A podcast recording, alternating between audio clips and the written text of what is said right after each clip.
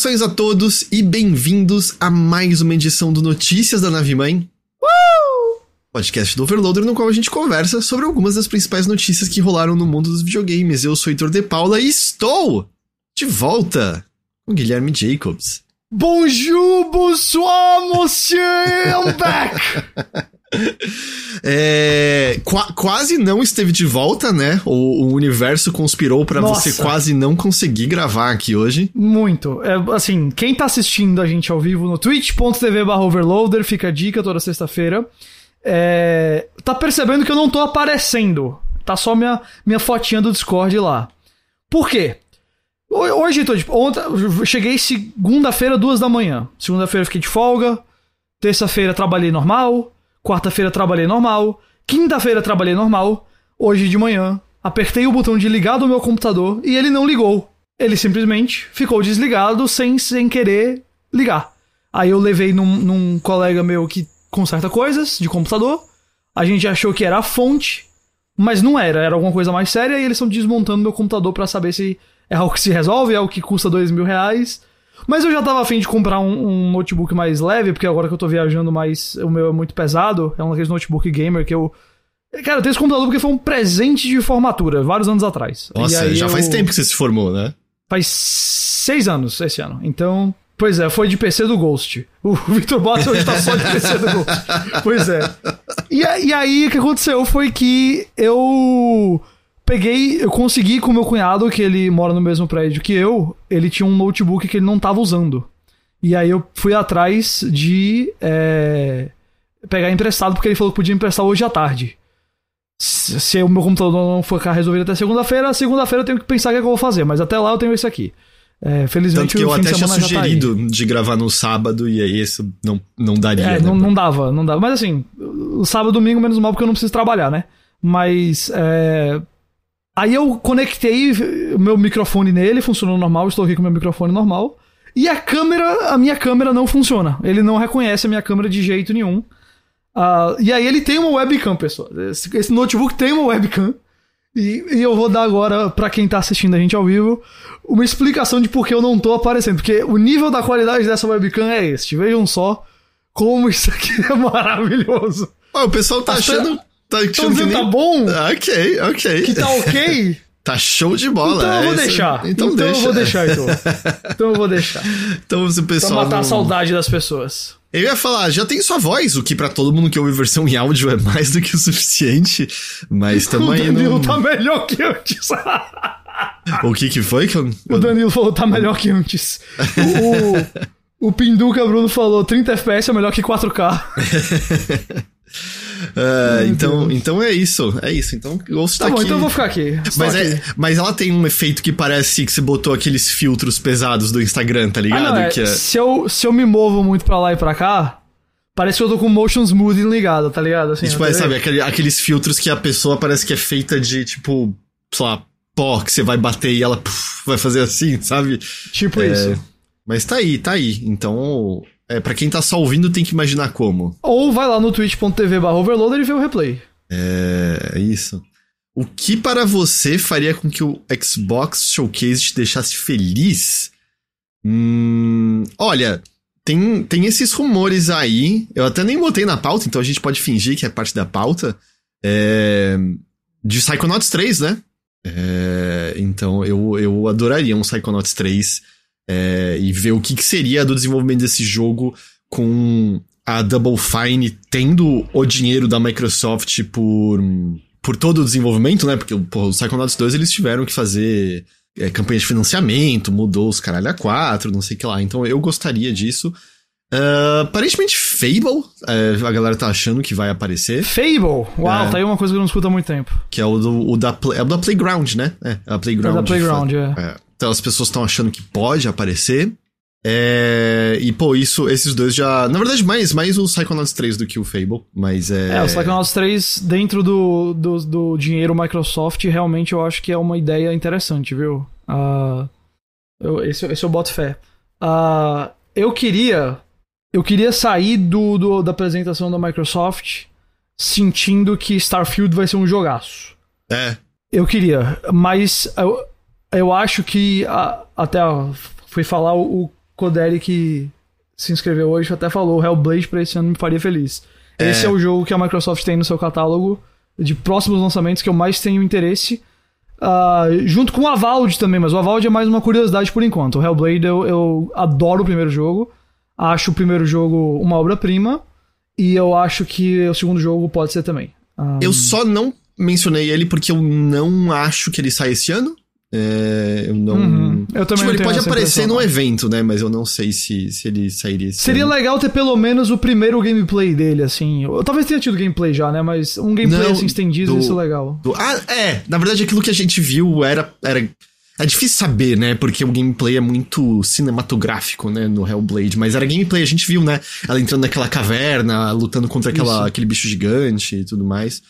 É, é, eu só mais acho que não vai. Agora, de verdade, eu acho que para mim a Microsoft tá numa posição em que eu quero ver mais dos jogos já anunciados. Eu não preciso necessariamente hum. que mais coisas sejam anunciadas. Eu também não. Eu não preciso de novos jogos, não. Eu quero que eles mostrem o que eles já têm. Tipo o Avald mesmo, que eu mencionei. É, Pô, o jogo desde que foi anunciado não teve nada dele. Perfect Dark ainda não teve nada também. Aquele da Rare, eu acho que nem vai mais acontecer, né? O, eu esqueci o nome do do que a Rare tava fazendo, porque o diretor criativo saiu e o jogo nem tinha é, direcionamento ainda, mas mas eles têm Everwild, obrigado. É, Everwild, mas, é isso mesmo. Mas, tipo, eles têm muita coisa já anunciada, né? Tem o, tem o Forza, que ainda vai sair em breve, né? Uh, mas eu, eu gostaria de ver mais dos jogos já anunciados. Eu não sei se precisava ficar anunciando mais coisas, sabe? Bom, é, se eles quiserem mostrar alguma coisa do Elder Scrolls 6, eu topo, mas eu acho que esse jogo não tem nada para se mostrar ainda, não. Do Elder Scrolls 6, é, não, eles vão. Fina, que... Eles vão. Primeiro é Starfield, depois que eles veem é, outras coisas, né? Mas Ghost, como é que Kanye te tratou? Foi bom? Segunda vez foi mais foi tranquilo de foi cobrir? Foi sensacional. Em todos os sentidos foi melhor que o ano passado. No sentido de nível dos filmes, sabe, que eu assisti lá coisas fantásticas mesmo. Esse ano vai ser um ano muito bom de cinema, eu tô sentindo. Uh, o meu trabalho foi muito melhor, eu achei, sabe? Uh, o, o, jeito como eu lidei, assim, até com tempo para escrever, me organizei e tal. E eu, muito importante, ao invés de estar num apartamento a 25 minutos do festival, que requeria subir ladeira e descer, dessa vez eu tava a 9 minutos, que tinha uma descidinha de ladeira, mas muito pequena. Então fez uma grande diferença na, no meu cansaço. E fora isso, tipo. A única coisa que foi pior que ano passado é que choveu muito esse ano, mas.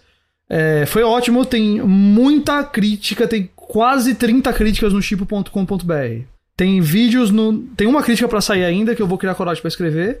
Tem vídeos no Instagram do Chipo, Reels meu lá. É, tem, vai ter entrevista no podcast do Chipo com diretores brasileiros que estavam lá, Kleber Mendonça Filho, meu colega de cidade aqui de Recife.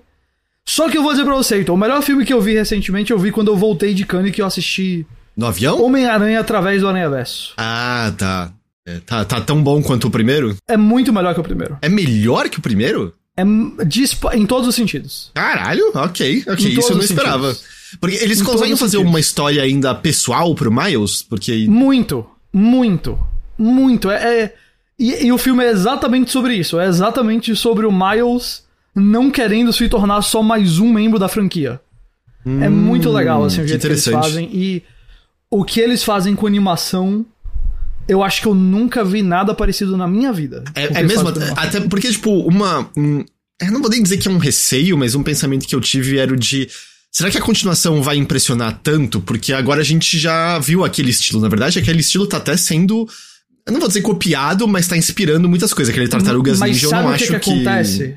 Ah. Para cada universo. No primeiro filme você só tem um universo. Uhum. Para esse, para cada universo que você vai tem um estilo de arte diferente. E é... então assim, é como se tivesse tipo cinco filmes no, nesse filme, sabe? Se, podiam ser cinco filmes de animação que eles fazem e cada um vira uma cena, basicamente aqui, assim, é. Hum... É Pô, interessante, é interessante, interessante.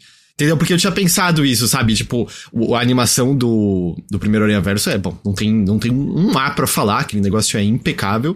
Mas eu fiquei pensando, ah, será que agora vai ser só muito parecido e aí vai impactar não, menos? Eles, e... eles, eles capricharam. É, tem um. Não é spoiler, porque eles já falaram, eles já falaram que um dos universos que você vê é o universo daquela Gwen Stacy lá. Cara, é tão lindo o que eles fazem ali. É tão lindo que você fica desejando realmente um filme inteiro só naquele mundo. É.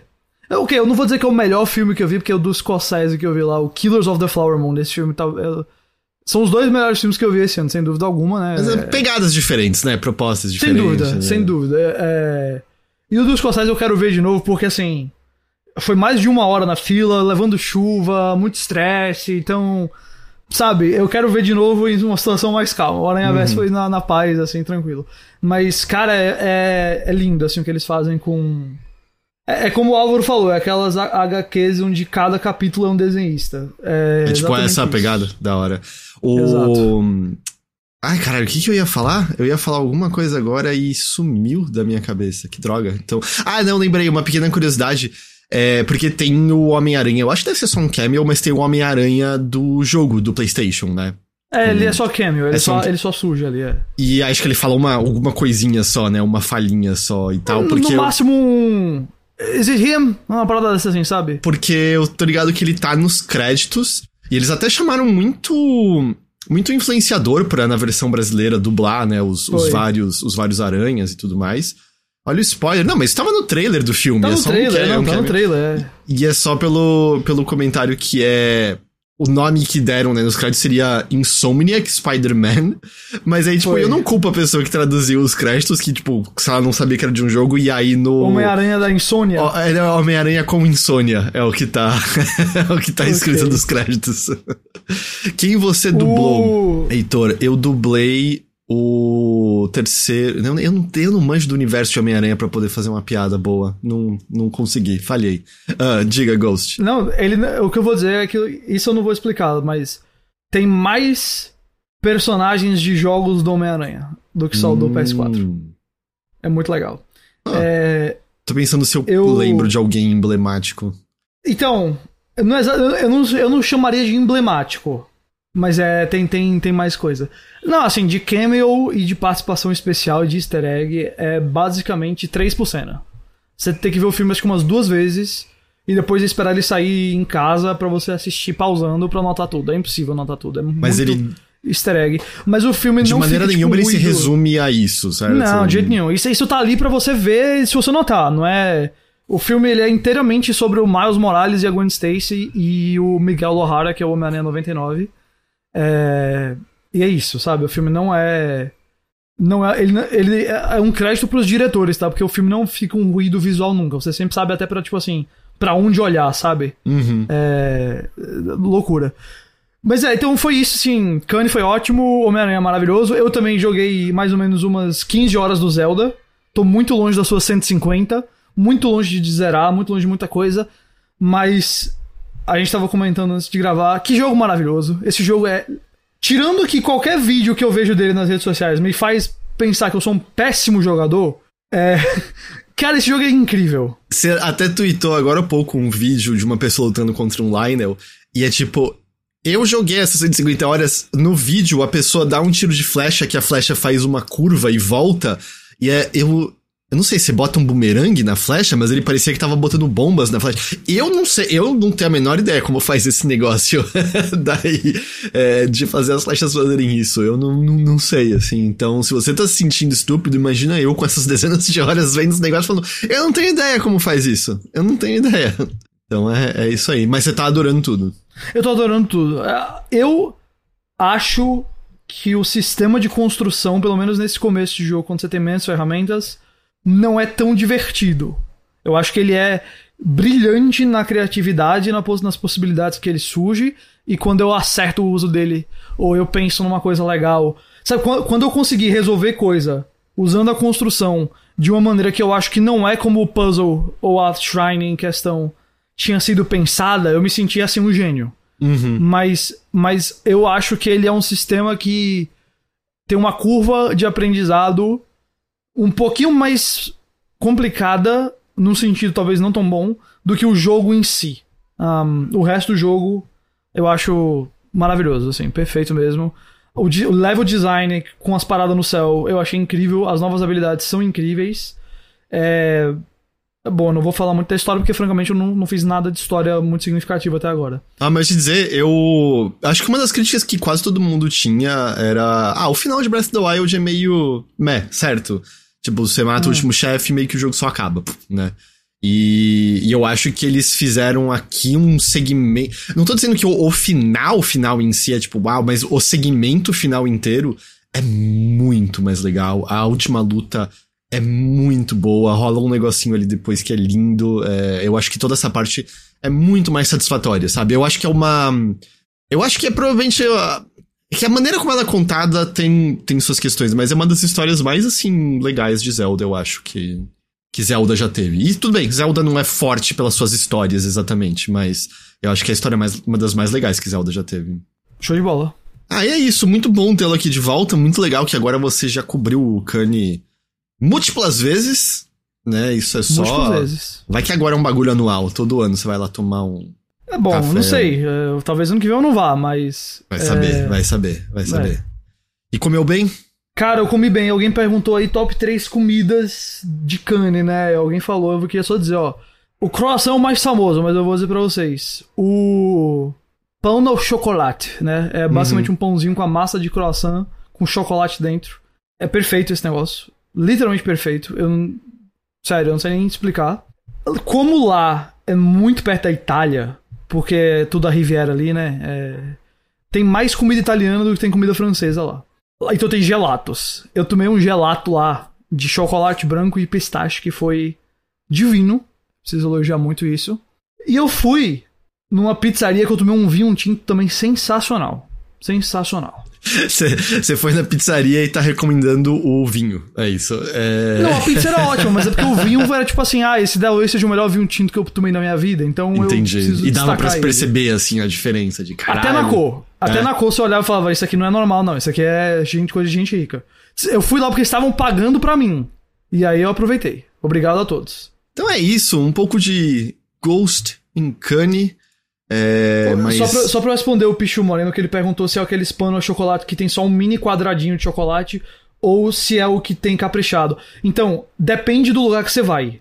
Tem uns mais arrumados e tem uns mais fuleiros. Nenhum deles é tipo atolado de chocolate. Uhum. Mas os melhores tem uma quantidade que a cada mordida você pega chocolate. Os piores é tipo, tem chocolate só nas quatro pontas do pão e no meio tem nada. É aqueles pães doces que você olha e fala, nossa, coisa linda, e você descobre que botaram só a parte mais docinha só numa camadinha fina ali em cima no meio e o resto é só um pão seco. É muito triste quando isso acontece. Isso.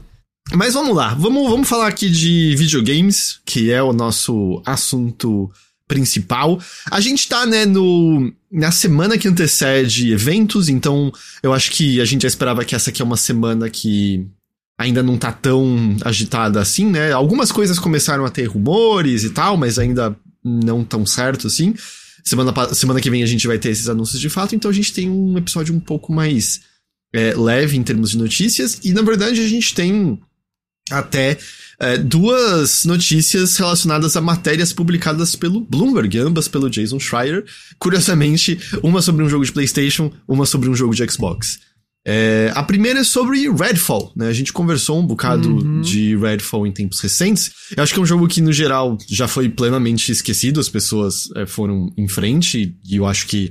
Porque o jogo é ruim, infelizmente é isso, o jogo é ruim, então nem tem muito o que conversar. Esse jogo dele. a gente debateu tanto, né, na, quando eles tinham material de divulgação. Sério, tipo, pera, esse jogo é bom ou é ruim, sabe? Uhum. Quando saía, parecia que a gente olhava e falava, não sabia, mas é. Eu eu não joguei e eu acho que eu não vou jogar nunca. E eu nem lembrava que ele tinha saído também. Eu fui verificar a duração dele, eu quase terminei, aparentemente.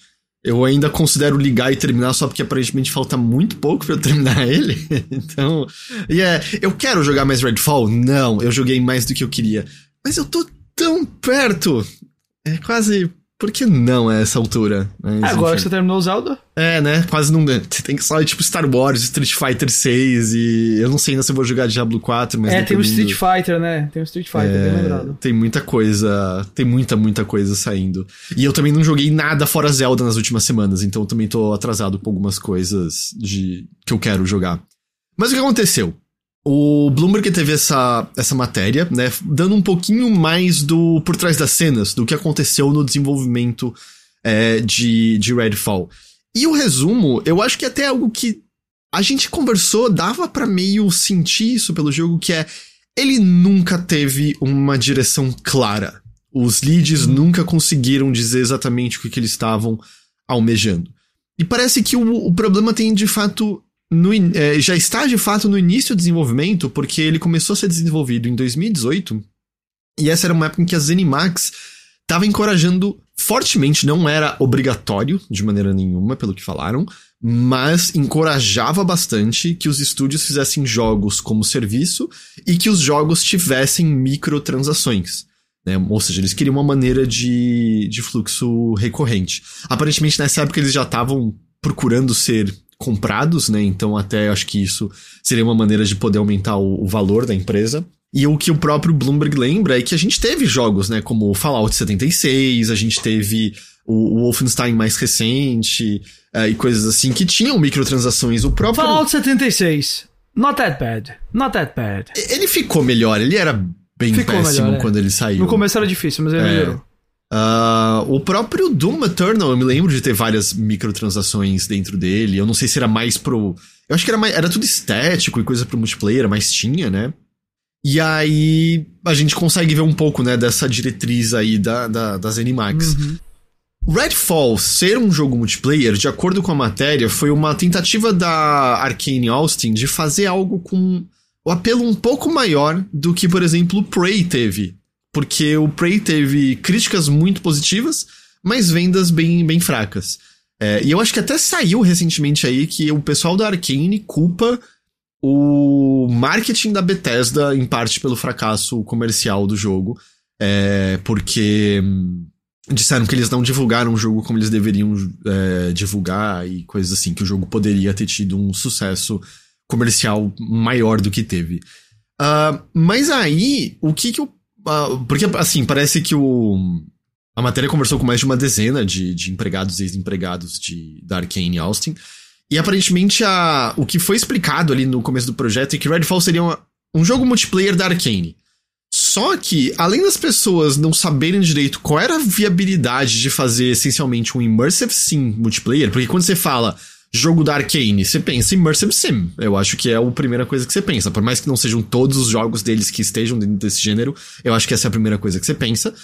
Como que daria pra fazer um jogo multiplayer dentro disso? E se Immersive Sim era sequer de fato o que o pessoal tava querendo dizer com jogo da Arkane? E isso permaneceu pelo desenvolvimento. As pessoas, como eu falei, não sabiam exatamente pra qual direção elas estavam caminhando.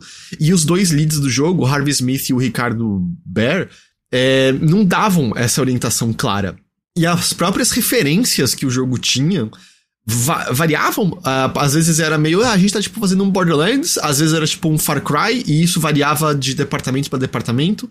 E eu acho que a gente consegue ver essa falta de identidade, essa, essa bagunça no jogo em si, né? Foi a, foi a impressão que eu tive jogando, pelo menos.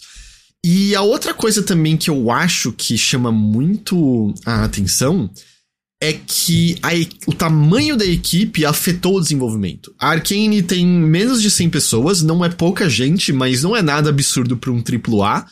E jogo multiplayer, né, é, é muito, muito complicado, você precisa de um set de habilidades diferente. Mas o que aconteceu? Muitos veteranos do estúdio começaram a pedir demissão, em grande volume, segundo a matéria. Por quê? Porque a galera trabalhava na Arcane de longa data, porque gosta de fazer jogos pra um jogador, porque gosta de construir esses mundos dessa maneira. Essas pessoas não tinham desejo de trabalhar em jogo multiplayer. Então, é, o que aconteceu é que, segundo análises que fizeram, o olhando créditos, olhando LinkedIn e tudo mais, ao final do desenvolvimento de Redfall, 70% da equipe da Arkane Austin que trabalhou em Prey não fazia mais parte do estúdio. Então, ou seja, por conta desse encorajamento. Bom, eu não sei nem se dá pra culpar só isso. Mas em parte por conta do encorajamento das Animax de não, façam coisas com microtransação e como serviço. E da tentad e do fra e tipo, da venda fraca de Prey, levando o Arkane a tentar fazer algo mais mainstream. A bem da verdade é que o estúdio que fez Prey não existe mais. Entendi. É, a bem da verdade é que o, aque- o calibre de estúdio que fez aquele trabalho que é muito bom não, Um jogaço. Prey é fantástico. não existe mais. Você perde 70% daquilo e é. Cara, o estúdio é outro estúdio. Não, não tem como ser o mesmo estúdio. Então, é, nossa, é muito pena isso, que aquela Arkane essencialmente não existe mais. E, e, e que ela de... basicamente teve um jogo, lançou um jogo. Só teve uma oportunidade, né? Foi só o, o, o Prey? Ela não. Arkane, a, a Austin, né, né? Porque a, a, do Dishonored é a outra. É a francesa, é a do, Arkane Lyon, É a né? francesa, Lyon, exato. Eu acho que da Arkane Austin só saiu o Prey, cara. Que já foi um trabalho de resgate, né? Porque aquele Prey 2 que existia muito tempo atrás morreu. É. Olha, aqui, exato. Só, é só isso mesmo, só foi ele. É que eles ajudaram em outros jogos, né? Tipo, Arx Fatality, Dark Messiah of Might and Magic. É... Não, é, sim, mas, mas na, na, frente eles tiveram esse. O Prey apenas e agora esse. É, é uma pena, assim. É... Porque eles existem desde 99, né? O... Ah, não, isso é a, é a francesa, né? O é a francesa, Austin, a é... Austin que é mais recente. É de 2006 a Austin, é verdade, é verdade. Então, mas sabe, é meio, é meio triste que, porra, aquele estúdio meio que não existe mais pra Redfall, né? É, e, a, e a outra coisa que aconteceu é que contratar novas pessoas era um desafio. Uh, uma das coisas que o Bloomberg diz é que os salários pagos pelas Animax são meio abaixo da média. Ser em Austin também é um problema no geral, porque é um. Ele fica no Texas, né? Que é um estado Isso. muito reacionário. E, e, assim, é, um, e é reacionário num nível que afasta pessoas progressistas ou até mesmo moderadas por conta de muitas políticas sociais que eles possuem. É, e as pessoas que se aplicavam às vagas se aplicavam porque elas queriam trabalhar num jogo para um jogador. Porque elas achavam que era isso que Arkane Austin devia estar tá fazendo. Até uma mudança que a gente viu, né, de várias. É, vários estúdios é, fazendo anúncios quando o jogo tá no conceito já. Tipo, olha, somos a Blizzard, estamos querendo fazer um jogo multiplayer com essa pegada. Olha, somos tal estúdio, queremos fazer um jogo com esse estilo. Porque você faz isso para atrair pessoas interessadas em desenvolver aquele tipo de jogo, né? E, e eles não podiam, eles não podiam falar que eles estavam desenvolvendo um jogo é, multiplayer. Então não aparecia pessoas com experiência para desenvolver jogo multiplayer. É, e aí então eles ficavam numa situação ainda mais é, complicada. É, a galera até achou que a compra da Microsoft poderia mudar alguma coisa, mas a Microsoft declaradamente manteve distância de como a ZeniMax geria os próprios estúdios. O próprio Phil Spencer disse isso, disse que foi um erro por parte deles na entrevista que ele deu ao, ao Kinda Funny. E aí foi essa tempestade perfeita que resultou no que a gente tem como, como Redfall. É, eu não joguei, então eu não posso falar do produto Redfall eu posso dizer que talvez justamente isso explique a, a, a confusão que a gente sentia pré-lançamento, quando um trailer parecia um jogo genérico, o outro parecia que tinha alguma coisa legal ali, o outro sugeria uns sistemas interessantes, mas nunca eh, nunca nada mostrava tudo isso coeso de uma forma, sabe, fechada. É, mas o que eu vou dizer é que isso, infelizmente, não é um problema apenas de Redfall. A gente já viu isso acontecendo com outros jogos, porque quando tem. É, quando se tem esse tipo de falta de coesão no desenvolvimento, essa, essa certeza de que tipo de jogo você está fazendo, é muito fácil sair dos trilhos. Não foi aquele do Vampire the Masquerade, acho que foi o Bloodlines 2, que, que nunca saiu Sim, também até agora. É, né? a gente não sabe nem mas, direito qual estúdio tá desenvolvendo atualmente. E, e, mas muito do que começou dos problemas do jogo também foram isso, né? De, de, na época a gente tinha os relatos de que um diretor tava indo pra um caminho, o estúdio depois queria pro outro e ficava nessa, nessa treta toda, assim. Ah, cara, me vem à cabeça imediatamente Marvel's Avengers, por exemplo, é, que o estúdio que fez Marvel's Avenger é muito mais competente do que aquilo. E me vem à mente e é também. É um estúdio que é mais competente para jogos single player também, né? E é uma outra coisa que a gente tá vendo. Cara, pensa que a Rocksteady fez jogos excelentes de Batman, e agora eles estão trabalhando num jogo que eu, eu não sei, eu não, eu não teria como estar tá mais desinteressado do que eu tô atualmente. Atualmente, é. E, é, e não é nem assim. É só tipo, nossa, desinteresse, eu não ligo, sabe, pra, nada do que a, eles mostram daquele jogo, desde que eles começaram a mostrar mais e mostraram stats e coisas assim. Antes eu até tava mais animado. Então é, é muito difícil, né? Porque é uma diretriz que não vem. Não, assim, eu não sou ingênuo o suficiente para achar que surge naturalmente, mas é meio. Ah, é prioridade de, de como você ter a, a as transações e tudo mais. Parece que. É, mais importante do que design do jogo em si. É essa a impressão, hum. sabe? A prioridade é como a gente consegue cobrar mais pelas coisas aqui dentro do que pelo design. E eu não sou ingênuo, eu sei que é, a questão de como você colocar é, microtransações e pagamentos extras faz parte do desenvolvimento de jogos, né, no geral, especialmente quando a gente tá falando de mobile, os jogos, muitos deles são pensados já assim. Mas aqui é muito claro, assim, como fica em favor do que raios era o jogo, né? E aí o jogo veio esse Frankenstein que não tem direcionamento, assim, é um negócio super vazio. Tem, tem coisa que morre porque tenta agradar gregos e troianos. E tem uhum. coisa que parece que não agrada nem grego nem troiano, então... Pois é, pois é. Não, o Esquadrão Suicida foi uma ótima... Uma ótima lembrança no sentido de que faz total sentido, mas uma péssima lembrança no sentido de que pode ser um jogo aí que vai seguir um. Eu não sei se vai sair tão ruim quanto o Redfall, por exemplo, mas que pode sair com um sistema. Um, um, um, um problema sistemático semelhante, assim. Até porque, cara, é, eles adiaram pra caramba o jogo agora com a, talvez a ideia de mudar coisas ali, mas. E aí, se mudar. O, o, que, o que ia mudar? É deixar o multiplayer mais interessante? Ou é você tentar enfatizar o single player dele e aí terminar nesse, nessa zona morta entre um multiplayer e um single player como é, o Redfall, sabe? Pois é, pois é. Meio que não sabendo qual dos dois ele é, né? Exato.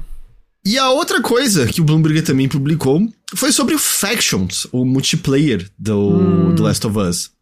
Que chamou a atenção da gente por não ter aparecido no PlayStation Showcase, mas né, no fim das contas quase não apareceram. Aliás, eu queria dizer, eu queria dizer para vocês todos, eu. Não, vamos. Você quer falar do Factions e depois eu faço meus 30 segundos do PlayStation Showcase, do que teve não, lá? Pode, pode, pode fazer seus 30 segundos do Posso PlayStation fazer Showcase, agora? por favor. Posso fazer vontade, agora? Olha, pode. vamos lá. Vamos lá. Você sabe esse Metal Gear Solid 3? Ou, perdão, Metal Gear Solid Delta. Delta, é é assim que chama? É isso. Vou jogar, estarei lá dia 1. Amo Metal Gear Solid e se for o 3 com o gameplay do 5 e o visual do 5, beleza, show, mecanicamente assim tal. Mas se você quiser ver um teste do que é. Vai ser. Sem querer, tipo, já tacar maldição pro jogo, tá?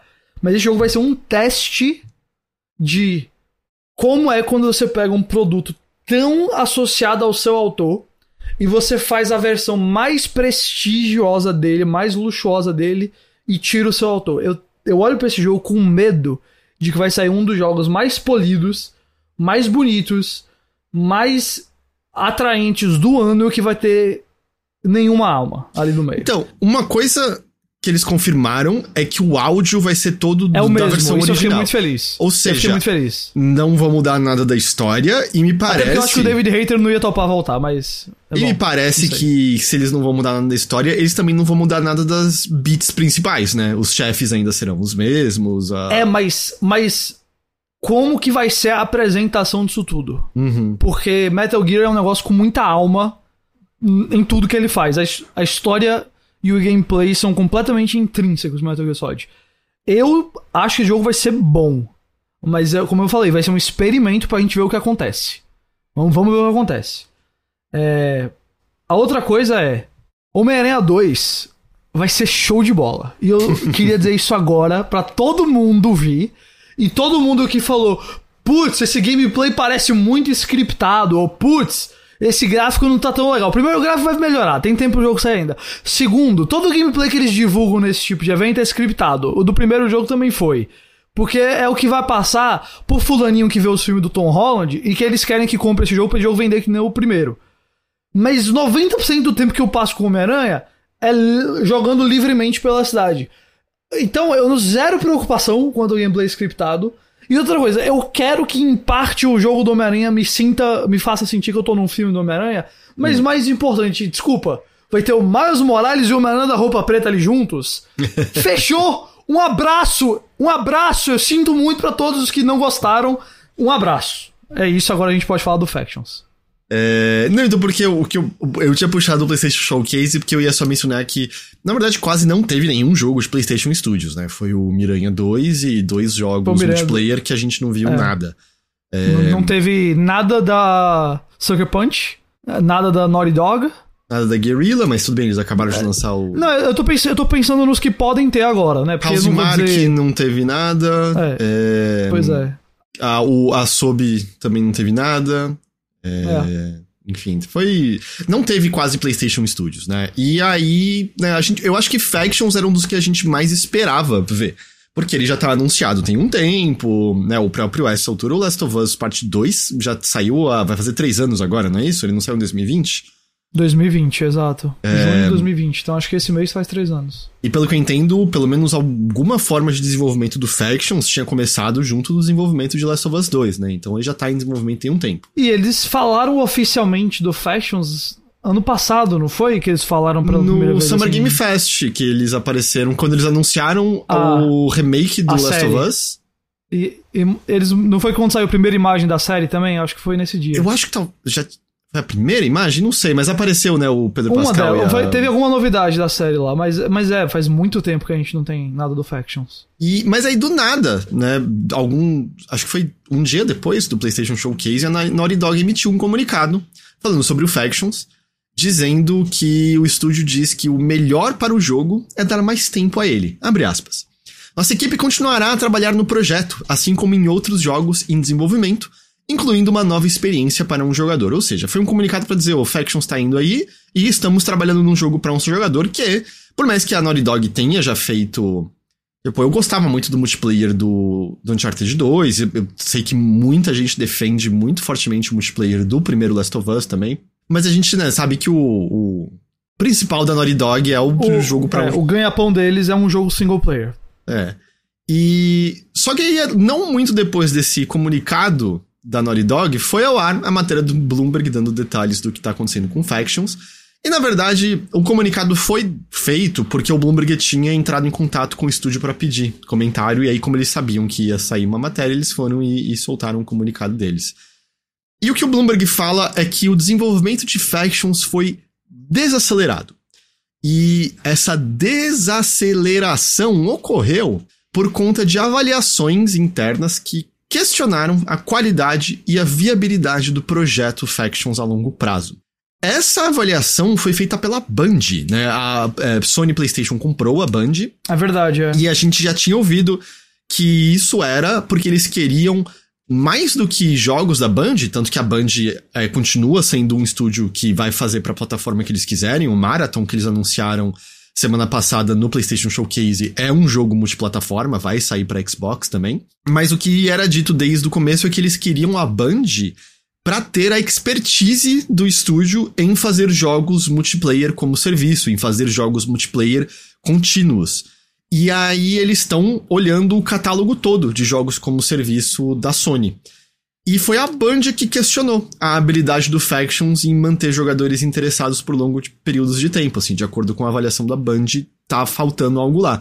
E aparentemente essa avaliação foi levada a sério, porque agora o jogo tá sendo reavaliado para meio ver é, qual vai ser a direção deles, se eles vão mudar, se eles. Não sei, pode ser que ele seja cancelado, eu acho que nada tá fora da, da, da não, de possibilidade. Não, não acho impossível de forma alguma. É, e aí o que parece que por agora a equipe de Factions foi reduzida e é um pequeno grupo no projeto só mantendo ele né, agora. É, e o pessoal de Factions foi levado para outros projetos, provavelmente né, até essa nova experiência aí para um jogador da, da Naughty Dog. Então é isso aí. Uh, Factions tem um um futuro incerto, né? É, a gente não, não, não sabe. E, e, e, acho que tem várias coisas nisso, né? Eu, a Naughty Dog não é um estúdio com expertise em multiplayer, por mais que eles tenham feito coisas já é, no Eu acho que os três modos multiplayer que a Naughty Dog fez até hoje, até o do Uncharted 3, que é menos celebrado que o 2, eu acho que todos eles são competentes. Uhum. Mas. Uh, cara, não só por ser a Naughty Dog, que é um estúdio que não tem essa experiência toda em multiplayer mas por ser um jogo multiplayer que vai entrar num mercado de jogos multiplayer que hoje a gente sabe que é muito imperdoável, é, é muito rígido, né? É muito difícil de você fazer sucesso, porque você não tá só competindo. Não é como se, por exemplo, o Factions fosse competir só com, sei lá, Esquadrão Suicida, Marvel's Avengers ou qualquer outro jogo. Sei lá, imagine qualquer jogo multiplayer aí que você pensou. Ele vai competir com PlayerUnknown's Battleground, ele vai competir com Fortnite, ele vai competir com Fall Guys, ele vai competir com todos isso, porque cada vez mais a gente tá vendo as pessoas se dedicando a jogos multiplayer com o tempo todo delas. Uhum. Dificilmente elas gastam o tempo delas em 3, 4, 5 jogos multiplayer diferentes.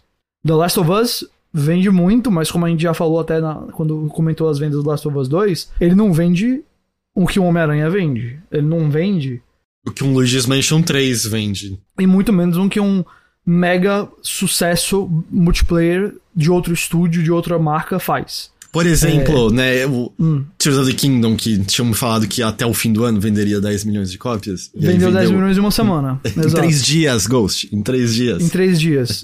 Então, eu acho, assim, eu, eu não me preocupo, eu não pego essa matéria e eu olho assim, putz, o Factions tá uma merda. Não, eu não sei, é- pode ser que ele esteja ok.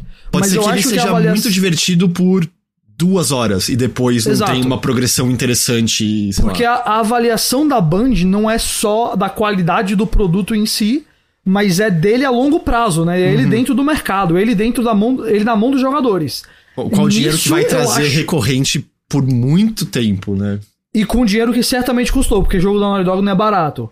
Então tem que fazer esse cálculo aí. É, eu não tenho certeza se lançar esse jogo é uma boa ideia pra Sony, sabe? Eu acho que a Sony tá querendo entender isso. Quer dizer que o jogo tá ruim? Não, quer dizer. Quer dizer que se o jogo sair vai ser uma bosta? Também não. Mas quer dizer que a gente tá numa, num mercado que não, não quer saber tanto se o jogo é bom ou não. Às vezes só quer saber qual é o fator replay, qual é o fator vício dele. Então, Tipo, cara, a- Por quanto É. tempo os jogadores estarão engajados e essa linhazinha aqui de dinheiro vai continuar subindo ou não, né? Ainda mais dado o custo que esses jogos estão tendo agora, é, um jogo como serviço, ele certamente vai estar pensando nisso, né? É, não, exato, exato. Tudo isso são fatores. Aliás, o, o Marathon da, da Band lá, eu, eu nunca joguei nenhum dos Marathons originais lá, viu? Eu tenho até curiosidade Então. de, de jogar esse, de ver esse novo. Eu não sei se eles vão dar um jeito, mas em termos de gameplay, não tem nenhuma relação com o Marathon original. Porque esse novo Ah, é, é? um. É, esse novo é um PVPVE Extraction Shooter. Entendi. E os originais são FPS, né? Com uma narrativa até que bem forte através de texto e coisas assim. Entendi. É, mas Ah, eu que bom gostei que a Band tá um esteticamente. jogo novo. E, não, a, a estética Nossa. dele tá sensacional. É, eu, eu amei a estética daquele jogo, pelo que eles mostraram. A mas é, sabe né? criar mundo, viu? Isso aí eu vou dizer. Eu também fico interessado em. Ok, o que, que é o a Band depois de Destiny, né? Porque durante muito É. tempo a gente Eu, falava. eu "Que acho que a é Band uma desenvolvedora excelente, então eu, eu preciso dar, dar muito, muita fé nisso aí pra mim. É que eu só ia falar, sabe que é engraçado que durante muito tempo a gente ficava, o que, que é a Band depois de Destiny? E a gente já tá no ponto, o que, que é a Band depois de. de... Aliás, Não, a não. gente ficava muito que tempo era a Band falando depois de Halo, de né? Halo. E agora a gente tá. O que, que é a Band depois de Destiny? Porque quer ou não, Destiny já tá fazendo aí oito anos de existência, né? É. Eu, eu, eu acho, eu tenho muito respeito. Ah, Destiny foi um negócio. É porque eu não joguei muito 2. Mas Destiny foi um negócio pra mim que botou a Band num patamar muito alto, assim. n- Não tô dizendo que, tipo, é uma obra-prima dos jogos, mas tem uma galera que sabe fazer mundo e sabe fazer multiplayer dentro desse mundo. Pra mim são eles. É. Mas é justo. E, e por isso que eu acho que é tão bom que a, a, a Sony tem a, a Band pra olhar coisas como Factions, porque. ahn, como a gente falou, a Naughty Dog pode até ser competente no multiplayer. Isso não quer dizer que ela tem o melhor produto pro, pro mercado multiplayer atual. É, E a última notícia maior de hoje é relacionada a uma matéria que a Variety publicou, eu não sei se vocês viram. Uma, Eu entrev- vi essa porcaria. Olha. uma entrevista com o nosso CEO favorito, o Bob Kotick. E Ah, essa entrevista é basicamente um, um- o que a gente chama de puff piece, né? Que foi ah, uma isso foi entrevista totalmente a pedido do Bob Kotick essa entrevista. Pode ter Cer- certeza. certeza, certeza que ele Certeza. usou a influência dele pra poder ter essa, essa entrevista. Até porque... ele não dá muita entrevista. Então ele deve ter chegado pra Variety e falou: Você quer uma exclusiva minha? A Variety falou: Pô, quero. E aí a publicista dele ditou como ia acontecer. E aí é uma entrevista basicamente dando espaço pra ele falar o que ele bem quer, não é combativo em nada, em que ele fala que nunca houve problemas sistêmicos na Activision Blizzard e que isso teve origem por conta de um movimento trabalhista muito agressivo. É, então, assim, se alguém achava que esse indivíduo teria mudado de alguma forma depois de, de todos esses eventos aí recentes, tenha certeza que não. Ele continua sendo Não. o mesmo crápula que ele, que ele sempre foi. Eu, eu me pergunto se isso é ele um pouco. Não sei, às vezes meio. Também preparando o terreno para a eventualidade de que a compra da, da Microsoft não ocorre de fato, e aí a Activision Blizzard continua independente, já meio preparando para dizer: ah, a empresa está muito melhor, nunca teve esses problemas. Mas e, aí. e também. E também ele saindo e sendo um executivo desejado ainda por outras empresas. É, cara, infelizmente, eu não sei se essas atitudes escrotas do Bob Kotick são impeditivo para ele trabalhar em outras empresas, eu chutaria que grandes corporações querem exatamente é, não, uma pessoa não, não, dessa maneira. É, bom. Mas talvez seja porque eu comecei a ver Succession e eu só quero. Eu tô só com muita raiva de todas essas pessoas. Então, eu acho que o caso dele, assim, não. Se fosse lá numa empresa que ele não. Não, não lida tanto com o público, aí sim, não, não muda nada. Mas eu não consigo ver muito, tipo uma produtora de, de arte, digamos assim. E sei lá também se ele só se aposenta, né? Ele tem. É, não, tanto assim. faz, dane, dane o é. Mas é, essa entrevista é um, é um ponto. E não é à toa que ele foi pra Variety, tá? É, essas publicações hollywoodianas, a gente chama de trades, né? A Variety, o Hollywood Reporter, Deadline. O Deadline, especialmente. Deadline é horrível. É, eles não, não. Eles tratam o videogame como um negócio que existe nas margens da sociedade, eles não entendem de nada. É, não entendem nada, nada, nada, nada, nada disso. Não tem nenhuma pessoa lá, repórter, que manja. Não vou dizer que não manja do cenário, mas que é profissionalmente cobre o cenário. É, e é bem capaz de tipo, mandaram um, um freela, sabe, para fazer essa entrevista. Eu só queria pegar a grana e pronto. Um, é, foi, cara, é ridículo, assim. É, foi um uma parada que deve ter dado muita audiência para eles, não, eles devem estar felizes por isso, mas que, sei lá, é é mais para convencer fulano que não sabe nada de videogame que Bob Kotick, que a pessoa talvez nunca tenha ouvido falar nele, é um cara bom. Sim.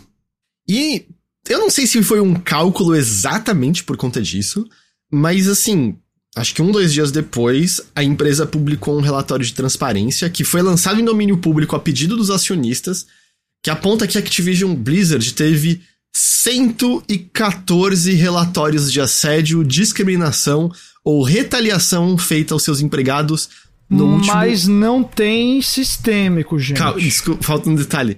No último ano.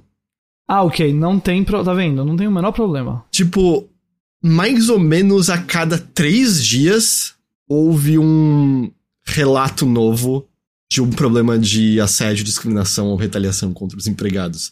Isso não é sistêmico? Beleza, eu sei que eles são hum. grandes. Mas, mas, essa é a média normal de empresas? Eu, eu, eu acho que se você tiver mais sincera. de um por semana, eu acho que se você tiver mais de um por semana, dá pra considerar sistêmico, viu, cara? E, e assim, eu aposto que isso não são todos os casos de assédio e discriminação que rolaram naquele lugar, né? Porque não, não é todo mundo que, que relata esse tipo de, de coisa. É, eu, eu, 114 em um ano me parece uma coisa absurda de, de, de enorme. É, uhum. A Blizzard só falou que tomou dezenas de medidas corretivas por conta desses relatórios. Eu não sei, eu, eu continuo olhando e, e vendo, cara, eu, eu não sei, eu, eu não sinto nenhuma mudança, assim. Eu até, eu até já falei, assim, por conta da, do lançamento de Diablo 4. Eu falei, eu admito, eu tenho vontade de jogar, eu tenho vontade de ver qual é, mas eu, eu tipo, eu ainda não sei se eu vou porque eu olho para que, o que é a Blizzard e eu fico meio. Eu, eu quero apoiar essa empresa, tá ligado? Hum. Porque não parece que nada tá acontecendo. E aí a gente volta pra questão da compra da, da Microsoft, né? Eu realmente acho que a única coisa que poderia promover alguma forma de mudança seria uma troca total de liderança que Exato. só vai acontecer se essa compra acontecer. É a impressão que eu tenho. Exato. Até porque eu não tenho mais a impressão que a conversa pública tá hum, ainda na direção de querer a cabeça do Bob Kotick, como tava dois, três anos atrás. Tipo, ele sumiu um é, pouco Até porque ele, ele, mesmo se fez sumir, né? Uhum. É, então eu não acho que isso aconteceria. Claro, vamos ver, né? Porque Overwatch 2 tá passando por, por dificuldades. Diablo 4 aparentemente foi um, um enorme sucesso, mas. Overwatch é... 2 nem existe. Não, mas você viu, né, que cancelaram o modo que teria árvore de talentos e para um jogador e tudo mais. É, você, é, então. Então, assim, tá numa situação super esquisita. E é claro, se os jogos começarem a não entregar e os preços das ações caírem, aí sim a Bob Kotick teria algum risco, né? Mas, mas até lá, acho que. Não, não, até lá não tem nada desse tipo. Com isso, Ghost, a gente chega nelas. Rápidas e curtas. Começando com essa daqui que vai ser a sua notícia favorita. O One Switch vai ganhar uma continuação. Cara.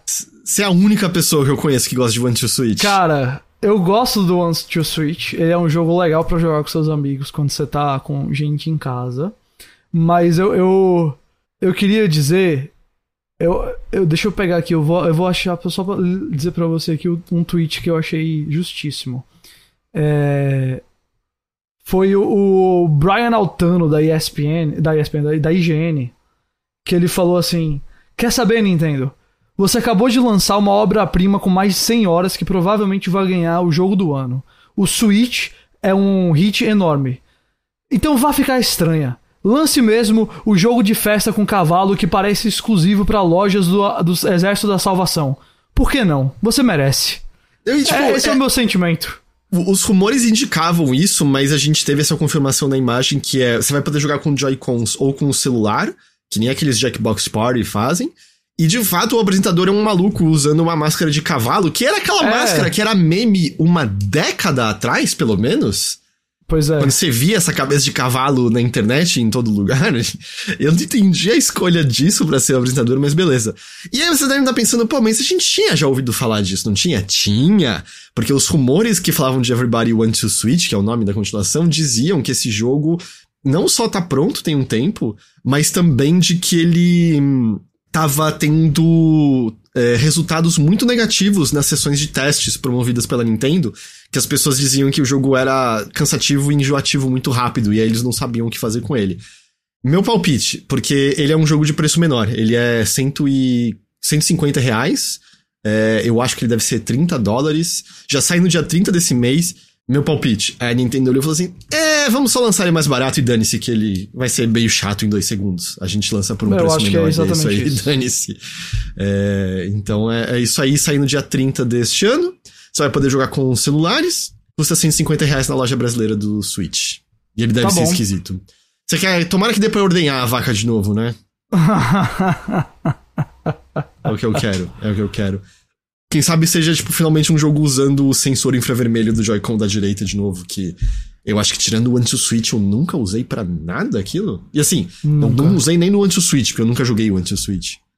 Eu não lembro de alguma outra coisa que usava aquilo. É... Rolou o evento do, do Meta, foi ontem? Foi ontem. E eles anunciaram o MetaQuest 3, que tem preço inicial, eu botei 500 reais aqui, quem dera, não, são 500 dólares que ele, que ele vai custar. É, toda a biblioteca do MetaQuest 2 funciona nele, acho que a gente imaginava que esse seria o caso, né? E o que eles disseram até agora é que ele vai ter, né, um pouco de mixed reality, né? Então, ou seja, ele também teria AR, né? Uh, ele vai ter resolução maior, o dobro da performance, eles estão dizendo, além de ser um aparelho menor e mais confortável. Também falaram que os controles serão diferentes do que eram anteriormente. A versão de 500 dólares vem com 128 GB de armazenamento, mas o Meta vai vender outros modelos com espaço de armazenamento diferente. E mais detalhes do, né, specs mais específicos e coisas do tipo, a gente vai ter em 27 de setembro durante o Meta Connect. É, e junto disso, o MetaQuest 2 recebeu um corte no preço, indo de 400 dólares para 300. Então ele voltou até aquele preço que ele tinha até julho de 2022, quando o Meta é, aumentou o valor dele em 100 dólares. É, o, o MetaQuest 2, na minha opinião, assim, se você é ricaço, o da Valve eu acho que talvez seja o, o, o, melhor. Mas assim, em termos de custo-benefício, o MetaQuest 2 me parece o mais legal de todos. Porque você pode usar sem fio, você pode conectar num PC com cabo e jogar coisas mais, mais pesadas e tudo mais. É, vamos ver se o MetaQuest 3 continua com essa. sendo um, um bom, um bom produto. E bom, eu. eu ah, o Meta acho que vai continuar investindo né, em visor de realidade virtual, mesmo com eles desistindo do, do metaverso. Acho que o visor ainda tem coisas interessantes, mas porque eles anunciaram aquele Pro, que é ridiculamente caro e tem a bateria minúscula, agora esse me faz achar que eles vão continuar indo em frente, tipo, ou será que isso era coisa que eles já tinham desenvolvido e é mais fácil lançar? Mas eu também acho que não, né? Provavelmente teria lançar gasta muito dinheiro também, né? Então, acho que significa que eles devem continuar é, com o visor aí eu mais tempo em frente. Não, é. Aliás, o é, que, que, você achou dos jogos de PlayStation VR 2 que apareceram no evento do, de PlayStation? Nada me chamando muita atenção, não. É. É, para mim também não. Muita coisa que já existe para outros visores sendo lançada para PlayStation 5, que é verdade da, da, do hall de lançamento original também, mas é nada ali foi particularmente chamativo. É, não, não, não, não. Ainda mais assim, considerando que precisa ter o PS5 e, e sei lá, o é, o negócio é caro por si só, sabe? É muito difícil para mim assim ir com esse daí. É, Ratchet Clank Rift Apart, o de PlayStation 5, né, que em português ele foi traduzido oficialmente para Em Outra Dimensão, vai ser lançado para PC logo mais, no dia 26 de julho. É, esse jogo é muito legal, muito, muito, muito esse legal é mesmo. Legal. É, então, eu não sei como é que são os requisitos dele, eu não sei se ele vai pedir por bastante RAM ou alguma coisa assim. Mas é, para quem não tem PlayStation 5 tem interesse, porra, esse jogo é muito legal. Eu recomendo demais. Eles disseram, né, que o jogo vai ter algumas coisas como, ah, vai ter mais ajustes em relação ao, ao Ray Tracing, né, porque no PlayStation é só, né, aquilo de...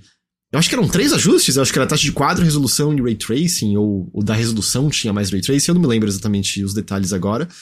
Mas eles vão ter, né, ajustes mais finos em relação ao, ao Ray Tracing nessa versão. Vai ter suporte a widescreen para quem usa três monitores também, etc. É, então, pô, joguem esse jogo se você não jogou, ele é muito legal. É, o Yuji Naka pode ser preso por dois anos e pagar uma multa de 1,2 milhão de dólares. Pois é. É, isso foi de Olha, acordo com o Abema Times, que é um jornal japonês. porque o que acontece? Promotores estão pedindo por essa sentença porque eles estão argumentando que o Yuji Naka, abre aspas, não mostrou sinais de remorso. Ele é um criminoso incorrigível, Ghost. Eles olharam para Sonic e tudo que Sonic causou nessas décadas e o Dinaka vivendo pacificamente falaram: este homem não tem remorso. Nossa. O advogado de defesa tá pedindo que a multa seja diminuída e que não haja tempo de prisão. A decisão final vai ser dada no dia 7 de julho. Eu não sei. É, porque assim, a gente sabe daquele lance que o sistema de justiça japonês ele basicamente condena quase todo mundo. É tipo, né, uma quantidade de pessoas absurdas que, que vão à corte. Porque, pelo que eu também já vi pessoas explicarem, não é que a corte é absurdamente severa Bom, pode ser que seja isso também. Mas é porque também só são levados a processo casos que têm evidências muito robustas, entendeu? Então, por consequência, você acaba tendo uma taxa de condenação altíssima. O que eu ia dizer, eu não sei se isso significa que, né, esquece, a defesa não tem nenhuma chance e o Dinaka vai ficar é, no Chilindró por dois anos, ou se isso é tipo, sempre tem condenação, mas a condenação pode ser amenizada, entendeu? Do tipo, esse monte uhum. de condenação ainda é verdade, mas as condenações no geral recebem mudança e ele poderia ter essa multa diminuída e a, e a prisão revogada. Não, não estou ciente. Dia 7 de julho a gente descobre se o pai do Sonic tá vai ser preso atrás né? das grades. Mas, é, bom, se tem um personagem cujo pai podia estar atrás das grades é o Sonic, né? Vamos combinar. Pensando assim, pensando nas, nas estrelas do desenvolvimento, eu sei, jogos não são feitos por uma só pessoa, mas tô dizendo esses nomes reconhecíveis, esses nomes que, vamos dizer, estão nos anais da história dos videogames. Hum. Yuji Naka foi o mais rápido a ser preso? Uou! Gotta go fast, né? Bom. É, mas teve algum? Você lembra de algum outro que. Não lembro, cara. Que tá na, na cadeia? Não lembro. Desculpa, eu peço desculpas a todos, eu não resisti. Às vezes não, é eu achei bom, eu achei bom. É, mais é que o Roberto odiou no chat. Senti. Um, o apelo da Microsoft ao CMA para tentar reverter a decisão de compra da Activision Blizzard tem data para acontecer. É, vai ter início no dia 24 de julho. A ação na corte deve durar seis dias, com as previsões atuais, mas ela pode durar um total de 10 dias. Lembrando que se o apelo tiver sucesso, a decisão volta às mãos do CMA para ser reavaliado por eles mesmos. Um... Mortal Kombat 1. Aliás, Ghost, o que, você achou de Mortal Kombat 1? Mortal Kombat 1, né? Ah. Sei lá, eu achei que teve o trailer e o trailer pareceu ok. Não sei, cara, eu não tenho muito a dizer sobre ele ainda. Não teve assim. Teve gameplay dele? Eu só vi o trailer. Assim, Ah, então eu é imagino difícil. que todos os fatalities que a gente viu no trailer vão ter Vão versões ter, dentro do é, jogo. vão ter né? versões dentro do jogo. Eu espero que sim, inclusive porque teve uns, fatalities legais ali. Cara, eu gosto muito de Mortal Kombat. Eu sou fã de Mortal Kombat. Então se tem uma franquia assim que. Dessas que eu vou. Sei lá. Entrar nele já dando esse crédito, não sei. Talvez fosse Mortal Kombat, mas. Eu não, não vi nada nele assim ainda pra eu sair. Uou! Estou muito animado pra esse Mortal Kombat aqui, sabe? É, é, eu, hum, eu, também, eu acho que eu não fiquei no nível do resto da galera também. Eu tenho curiosidade pra ver pra onde a história vai, mas ser mais um reboot eu achei meio. eh, Mas a o que? saída- Como é que tá a galera? A galera tá positiva ou negativa? Ah, a galera tá ultra positiva, eu acho. Ah, é? Mas eu, eu senti que mais um reboot é o, é o caminho do covarde. Eles se colocaram num beco sem saída, mas vocês já tinham rebutado antes. E aí depois fizeram um jogo inteiro sobre quantos reboots existiram. E aí é mais um reboot. Hum, hum, hum, hum. Mas eu acho que eu tô mais assim porque eu não se, for gosto fa- do... se fosse fazer o reboot, eu não ficaria enfatizando o reboot. Eu só fazia e pronto. Hum. Sabe? Mas é o Tá, nome aconteceu. do jogo, né? Mortal Kombat 1. então a ênfase é Pois forte. Eu, eu, eu preferia chamar só de Mortal Kombat nesse caso. E aí tem a história e segue a vida, mas tudo bem. Isso. É, É, mas pelo eu visto os fãs gostam dessa vibe, então tudo bem. É que eu, eu não gostei do final do 12. Eu acho que é isso que me Eu amargou lembro que a um gente pouquinho. comentou disso. Você falou. É. Eu lembro que eu até eu pedi pra você me dizer o final do 12 e o final do 12 realmente era meio doido. Eu achei, me amargou um pouquinho. Mas, bom, por que, que eu tava falando de Mortal Kombat 1? Porque, né, o teste de estresse pra colocar à prova os servidores de Mortal Kombat 1 vai rolar no Brasil também. É, vai- eles até citam, assim, tipo, América Latina, América do Norte e Europa. Então estamos contemplados. Mas Mortal Kombat é bem grande aqui. Lembra que eles É fizeram até. Tinha roupinha de cangaceiro pra alguém. Tinha roupa de, de bolsonarista pro Johnny Cage. Tinha todas essas coisas. É, a gente ainda não sabe, né, quais vão ser os lutadores que estarão no, no teste. Até porque a gente. Assim, a gente acha que tem a confirmação de pessoas que a gente viu no trailer e leaks, mas, né, tipo. Sei lá, eu imagino que o Liu Kang vai estar no, no jogo, pelo que eu vi no trailer, e o Sub-Zero e o Scorpion e tudo mais, mas a gente não sabe exatamente quem que vai estar nisso aí tudo. Mas eles devem incluir um contra um online e algumas é, partidas na torre, né? Que aí seria contra o, o computador. E para ter chance de participar, você tem que entrar lá no. Tem que ter uma conta da Warner Bros. e da Warner Bros. Games e se inscrever lá no site oficial. Se você procurar né, no Google, você acha. Aí você tem que se inscrever para ter a chance de participar do teste de estresse de Mortal Kombat 1. Certo?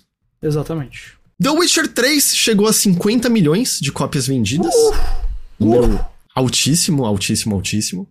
É, a informação veio de um relatório financeiro da CD Projekt que afirmou que a trilogia Witcher nos videogames tem inteira 75 milhões de cópias vendidas, né? Ou seja, 25 milhões de cópias entre Witcher 1 e 2, sendo que eles que estavam, né, sei lá, fora da Polônia, é, eu não sei quantas pessoas conheciam a- os livros.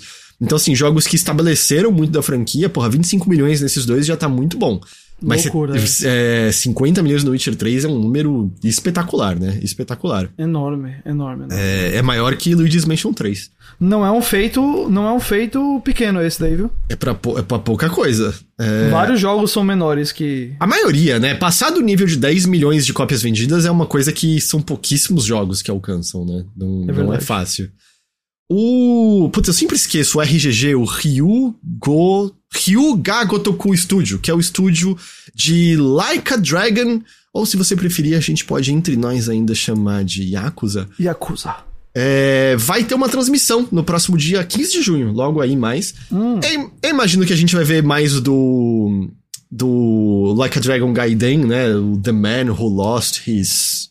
Como é que era? O homem que perdeu sua identidade? Era isso? O que é é, uma o. parada dessa. É o do. É bom. É, uma É o do, do Kiryu, que é entre Isso. o. explicando, né, a conexão dele entre o 6 e o 7, eu acho. E eu imagino que a gente também vai ver mais de Like a Dragon 8, que é o jogo que vai estrelar o Kiryu e o Ichiban, né, juntos. Que tem o Kiryu platinado, não era isso? Isso, exato. É, pode ser que eles tenham mais algum anúncio, né? Eu acho que tem. se Eles podem fazer mais remasters como eles fizeram naquele spin-off de Japão Feudal, que saiu mais no começo desse ano. É, tem coisas que eu acho que nunca foram localizadas ainda pro inglês, talvez. Ah, enfim, tem possibilidades, né, de outras coisas pra eles, pra eles mostrarem. Animado. Judgment já poderia ter alguma coisa nova? Quando foi que saiu o último Judgment? Poderia porque não teve muito tempo entre o 1 e o 2 também. Eles não são jogos que demoraram muito, então eu imagino que tem essa possibilidade. Mas eu, pra mim o foco vai ser nos. nos... Eu vou chamar de Yakuza, tá? Mas eu acho que vai ser neles. Pelo que eu me lembro, o. Ah, o Luiz falou que Judgment 2 de 2021. Pô, daria pra anunciar alguma É, coisa. e o, e o primeiro eu acho que é 2019, 2018. Não tem muito tempo entre um e o outro, não. Então, o Judgment, ele acabou saindo pra PC, não saiu? Saiu. Porque tinha aquela treta com o, o ator protagonista e não sei o que lá. Mas ele acabou saindo pra PC. Aí eu me, me pergunto se a gente tiver um novo, se. Eu não lembro em que pé tá, se eles conseguiram a autorização lá do, da empresa que, Eu também não tô lembrado disso. que cara. cuida, né, do, dos direitos de rosto do ator. Ou se, se eles trocariam o protagonista, né? Alguma coisa assim. Eu não, realmente não sei. Não, não- agora que eu parei pra pensar, eu não tô bem informado disso. Mas dia 15 de junho a gente vai saber mais coisas, né? Desse, desse, desse estúdio que. Ah, eu acho que eles sempre fazem coisas minimamente. No, mi- minimamente não. No mínimo interessantes, sabe? No É mínimo um estúdio competente, sem dúvida. Você quer, alguma. tipo, pelo menos ver um tempo, né? Ver o que, que tem naquele mundo. E pra finalizar, a Square falou de Final Fantasy VII Rebirth num tweet assinado pelo produtor do jogo, o Yoshinori Kitase. Ah, não tem nada muito novo, eles só disseram que o jogo, o desenvolvimento dele persiste e que uma data de lançamento está sendo aventada, né, para ser finalizada pelo estúdio. Eu acho que até eles lançarem Final Fantasy XVI, eles não vão querer falar do Rebirth. E Final Fantasy XVI tá aí, né? No final desse mês, metade desse mês, Exato. né? Logo mais estaremos jogando Final Fantasy XVI. Eu não vou estar, não, mas tudo bem. Não? Ah, é PlayStation 5. Ah, eu te conto tudo, Ghost, tá tudo bem. Eu já fiz essa não, não piada precisa antes. também. Não precisa. Não, tá eu, mando, bem. mando, eu mando Não, áudio não, tá no zap, bem. melhor ainda. Tá É, tudo bem. Um áudio. Pronto, manda o áudio. O áudio eu aceito. que aí eu, eu- é... é fácil de de eu ignorar. E então assim, eu até acho que a gente pode ouvir mais dele ainda esse ano, para não pra lançar esse ano, mas eu acho que da gente ver mais desse ano. É, mas mas eu acho que agora o foco realmente vai ser pra fazer o Final Fantasy XVI e depois outras coisas, né? Justo, né? Também. E é isso, Ghost. É, essa era a última notícia de hoje. Acabou. Ahn, você tem algum recado? Ah, bom, eu já mencionei da cobertura de Cannes, já mencionei do Aranha Verso. O Aranha Verso, aliás, além de crítica, tem lista de easter egg que você pode ter perdido, tem ah, todos os Homem-Aranha que aparecem lá, os principais, pra você saber quem são, tem o. é, dubladores do filme, tem muita coisa. Tem conteúdo com spoiler, tem conteúdo sem spoiler. Ah, muita coisa pra vocês conferirem lá, então se quiserem, fica a minha sugestão. E semana que vem eu vou estar em São Paulo, inclusive, viu? Eu vou para o Tudum da Netflix, é, que vai ter um evento bem grande aí, de tipo uma Comic Con da Netflix, Uhum. que vão, vai ter o Henry Cavill aqui, o Chris Hemsworth, todo mundo vai estar aqui.